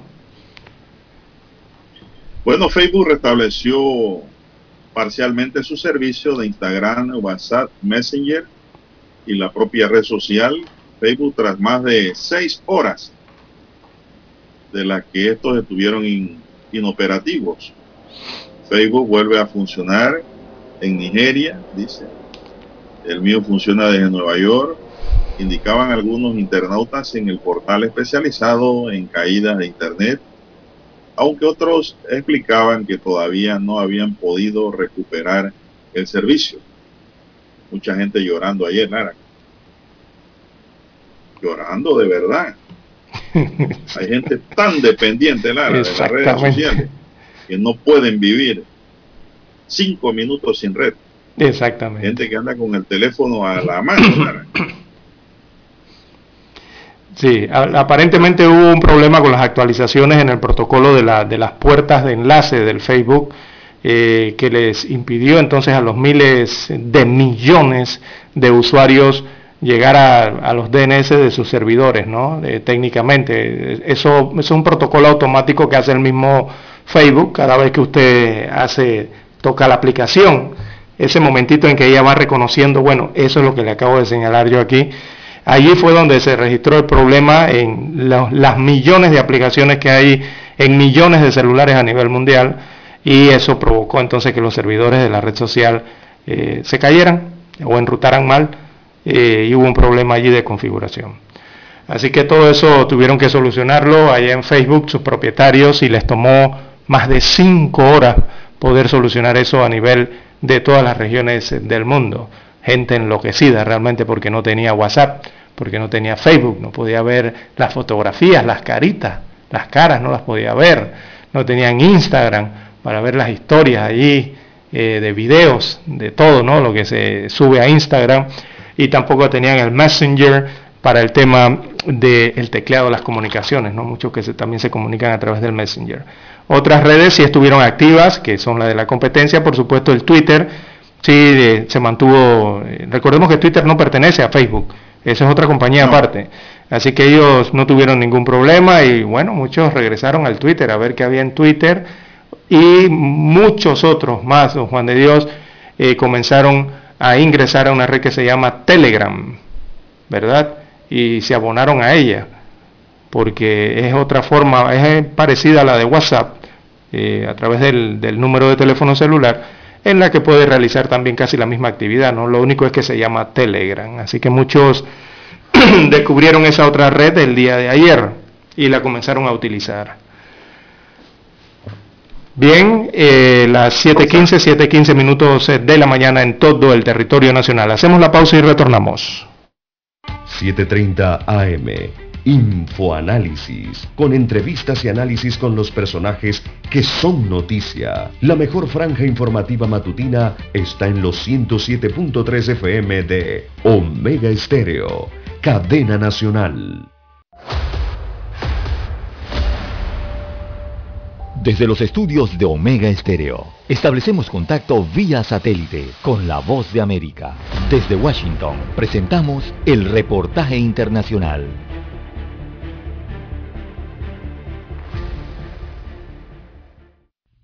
Miles de trabajadores de la salud en Nueva York recibieron al menos una dosis de la vacuna contra el COVID-19 a medida que se acercaba la fecha límite impuesta por un mandato de vacunación en todo el estado. Los trabajadores de los hospitales y hogares de ancianos de esta región tenían plazos para recibir su primera dosis del inmunizante o perderían su trabajo. Por su parte, el alcalde de la ciudad de Nueva York, Bill de Blasio, dijo que está satisfecho con la respuesta hasta el momento y resaltó.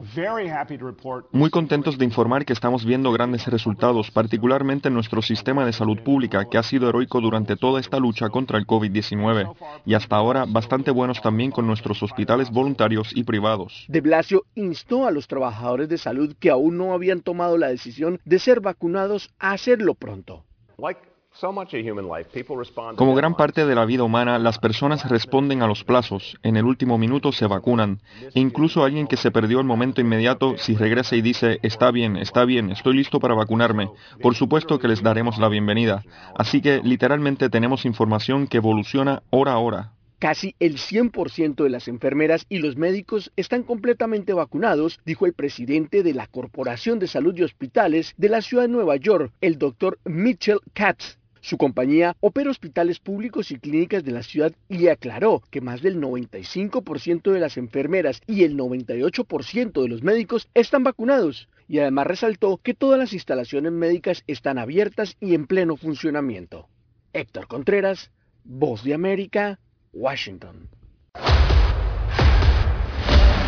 Escucharon vía satélite desde Washington el reportaje internacional. Para anunciarse en Omega Estéreo, marque el 269-2237. Con mucho gusto le brindaremos una atención profesional y personalizada. Su publicidad en Omega Estéreo. La escucharán de costa a costa y frontera a frontera. Contáctenos 269-2237. Gracias. Omega Stereo tiene una nueva app.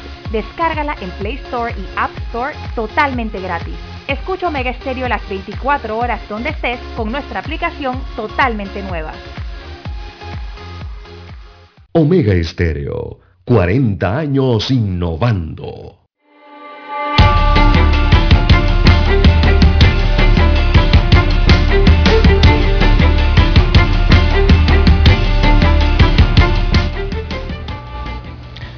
Bien, las 7.18, 7.18 minutos de la mañana en todo el territorio nacional. Bueno, distinguen a una panameña en la Organización de las Naciones Unidas, eh, don Juan de Dios, amigos oyentes. Se trata de la ex primera dama de la República de Panamá, Vivian de Torrijos. Es Vivian Fernández de Torrijos. Ella ha sido elegida vicepresidenta del comité que trabajará por las mujeres y niñas con discapacidad del mundo para el periodo 2021-2024 de la Organización de las Naciones Unidas. Eh, esta panameña también es experta comisionada ante el Comité de las de la, eh, ante el Comité de la ONU sobre los derechos de las personas con discapacidad. Así que en esta elección también eh, acompaña en el grupo recién creado como presidenta la experta comisionada Gertrude Oforiwa Fefoame es el apellido, FEFOAME, eh, según informó la Alianza Internacional de Discapacidad a través de las redes sociales.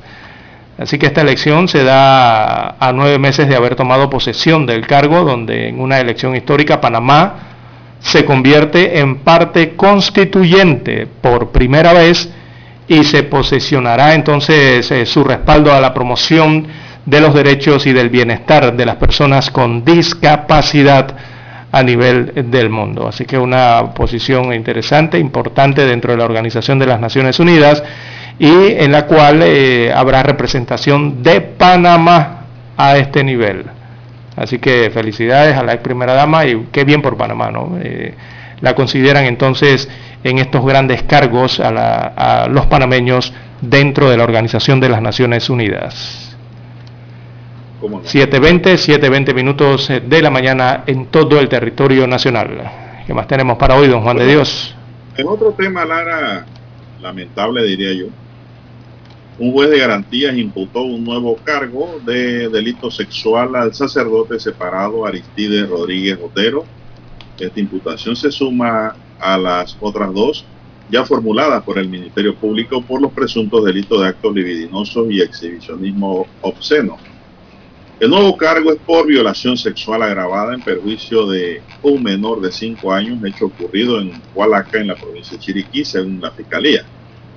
La fiscal eh, Kaira Khan sustentó ante el juez de garantía los nuevos elementos contra el prevístero de 58 años que para la fecha de los hechos ejercía funciones como párroco de la iglesia Nuestra Señora de los Ángeles en Hualaca, Chiriquí. El sacerdote separado permanece bajo detención preventiva la denuncia contra el sacerdote fue presentada por la madre del menor, por César. Hmm. Está en problemas. ¿ah? Le ha caído el peso de la justicia. Bien, las 7.21, 7.21 minutos de la mañana en todo el territorio nacional, eh, hacia el área del Caribe, don Juan de Dios. Bueno, allá en la provincia de Colón eh, no quieren paseos con buses o autobuses, que vayan a la playa o a las playas de, la costa eh, arriba de la provincia de Colón. Eh, las autoridades colonenses entonces eh, aclaran sobre esta situación y han sostenido una reunión la gobernadora de Colón con las autoridades, los alcaldes del área de la costa arriba. han dicho entonces que estas reuniones fueron motivadas por las denuncias, las denuncias de los moradores de este sector del país, Costa Arriba, eh, ante las aglomeraciones eh, que provocan los paseos en, autobuses, eh, aumentando el riesgo de contagio por el coronavirus. Así que la gobernadora de Colón, ella es, la, gobernadora es, no es de Dale, Iracema, sí, Iracema de Dale, había estado dando, indicó que el alcalde, que el alcalde había estado dando, había estado dando los permisos de paseos para los fines de semana pero están eh, retornando entonces a las medidas de prohibir estos paseos porque no existe ningún tipo de distanciamiento físico en las aglomeraciones y hay que cuidar a la población y a los que sí están vacunados, según señaló eh, la autoridad eh, de la gobernación allá en la provincia de Colón. No obstante, la máxima autoridad de la provincia recordó que los paseos familiares y en autos particulares sí están permitidos en las playas de la costa arriba de Colón. Eh, en Colón entonces ya se han suspendido medidas restrictivas, recordemos, eh, como el toque de queda y la venta de bebidas alcohólicas específicamente para los sitios eh, turísticos. Así que había un tirijala por este tema y no van a estar entregando permisos entonces para los buses, para los paseos de buses hacia las playas de la provincia de Colón, allá en la región atlántica del eh, caribeña, perdón, del país. Bueno, el problema fundamental se suscitó en la playa Langosta, Lara. La Angosta, sí. La Angosta, la gente dice Langosta, no es no, no, no, eh, sí, exacto. la playa, la gente piensa que es un que, es un marisco allá eso, ¿no? No, no es, así, es la Angosta de Angostura. Esto, y según el administrador de la playa, el problema se, se le salió de las manos a todos cuando llegaron los diablos rojos de todas partes. Ahora inclusive hay diablo verde. Y formaron, como quien dice en el clásico lenguaje panameño, la ponchera. No había medidas de bioseguridad. Todo el mundo con su pinta en la mano, sin mascarilla, sin lo más mínimo y encima de eso dejaron todo sucio. Todo, todo en la playa. Y ese es el problema, Lara. ¿Por qué usted cree que los alcaldes de acá del área de la provincia de Coclé Panamá Oeste prohíben la entrada de Diablo Rojo? Por eso mismo. Porque en esos Diablos Rojos van toda clase de personas y dentro de esas clases de personas que van allí, ahí, van buenos samaritanos, buena gente también, pero también van gente desordenada y crean el desorden en las playas. Y los que van en el bus por la llamada presión de grupo, como se conoce sociológicamente, eh, las imitaciones que hace la gente por la presión, ¿no? De que los demás están haciendo algo y yo también lo voy a hacer, se crea el desorden que se vivió en esa playa el pasado por lo tanto, creo que no va a haber más paseos para allá, para esa playa. Están prohibidos, están prohibidos. Prohibido, el que intente pasar para allá lo van a multar. Es el problema que en Panamá mucha gente no, no sabe controlarse. Y pues una pequeña apertura que se le dio allí la transformaron en un problema realmente vivido para mucha gente que fue sanamente a divertirse a la playa, Lara, muchas familias que comúnmente van a la playa con su familia, su burbuja familiar. La mayoría tuvieron que retirarse por este gran desorden que se formó allí. Y que la gobernadora pues ha puesto orden en las playas de la provincia de Colón. No hay de otra. Así es, don Juan Bien. Bien.